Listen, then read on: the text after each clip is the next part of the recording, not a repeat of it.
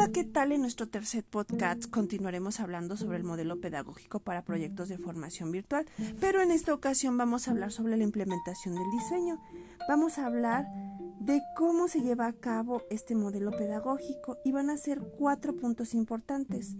Primero los recursos humanos, posteriormente los bibliográficos o la biblioteca virtual, los recursos técnicos y por último las normas y reglamentos que se establezcan. El primer punto, los recursos humanos. Para que se lleve a cabo la implementación de este programa, debe de, debe de existir un cuerpo de profesionales en la materia.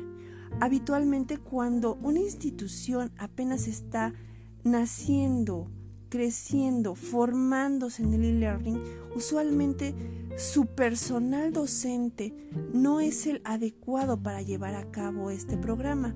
Por lo tanto, se tienen que contratar a expertos en esta materia. Y estos tienen que capacitar al personal docente, se tienen que adaptar tanto los expertos foráneos como la institución y el personal de la institución para poder trabajar con el diseño del programa del e-learning, que es lo que quiere la institución. Entonces, los expertos les van a ayudar a formarse, les van a ayudar a orientar el diseño curricular, a gestionar los programas, a diseñar los cursos virtuales y a capacitar a los encargados del diseño del e-learning, a orientar a los tutores en los contenidos, a realizar un montaje didáctico del módulo de la plataforma seleccionada, a los diseños gráficos que maneje, que maneje el software de la autoría, a los tutores virtuales, a los encargados de búsqueda permanente y utilización del software para producir audios, videos, gráficas, fotografías, etc. Elaborar los documentos para la implementación de la propuesta y elaborar normas y reglamentos según la institución. Se va a realizar un equipo y van a ser encargados de proponer y gestionar los programas.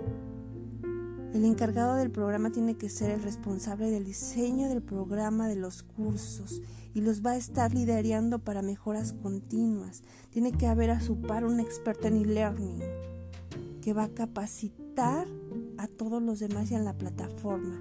El encargado del curso va a supervisar la elaboración de contenidos, de actividades, a la inscripción de los alumnos, va a supervisar las tutorías y la evaluación del curso.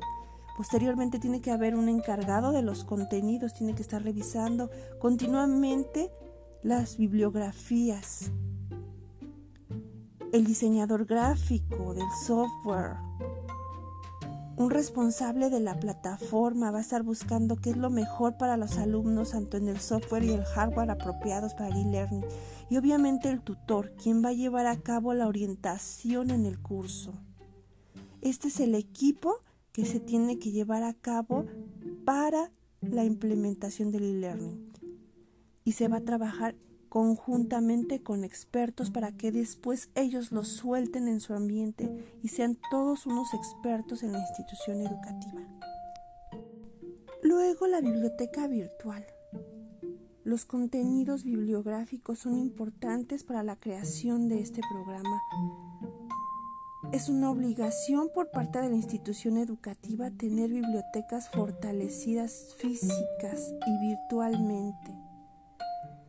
El personal académico tiene que estar familiarizado con la plataforma y con estos recursos.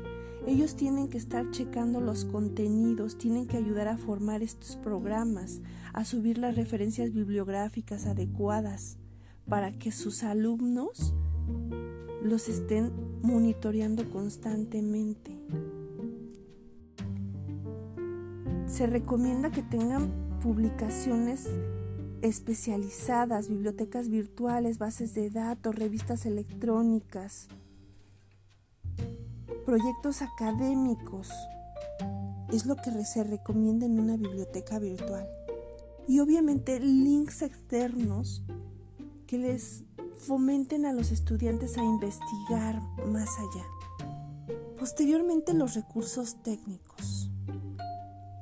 La institución está obligada a tener un software y un hardware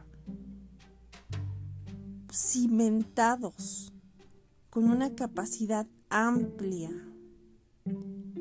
que la base de datos y sus respaldos y la banda ancha y los servidores y los protocolos de emergencia sean los adecuados para la propuesta pedagógica y que los alumnos puedan disponer de ellos. Como cuarto punto, las normas y los reglamentos. Para que la metodología se lleve a cabo de manera fluida, debe de, debe de contar con los siguientes contenidos. Tener un modelo pedagógico respaldado con una propuesta que se actualice constantemente. Una lista de requerimientos de software y de hardware con las necesidades de los estudiantes y de los tutores y quienes diseñan y dirigen los cursos. Debe de haber un procedimiento para la elaboración de los contenidos virtuales, de la revisión pedagógica, del diseño gráfico y del montaje del software, una guía del montaje del curso en la plataforma, una guía del trabajo del tutor, una guía del trabajo del estudiante y obviamente contar con estándares de calidad de los cursos evaluaciones y obviamente planes de mejora. Y así finalmente se lleva a cabo la implementación del diseño curricular, del diseño del e-learning. Pues eso es todo por el día de hoy. Nos escuchamos pronto. Hasta luego.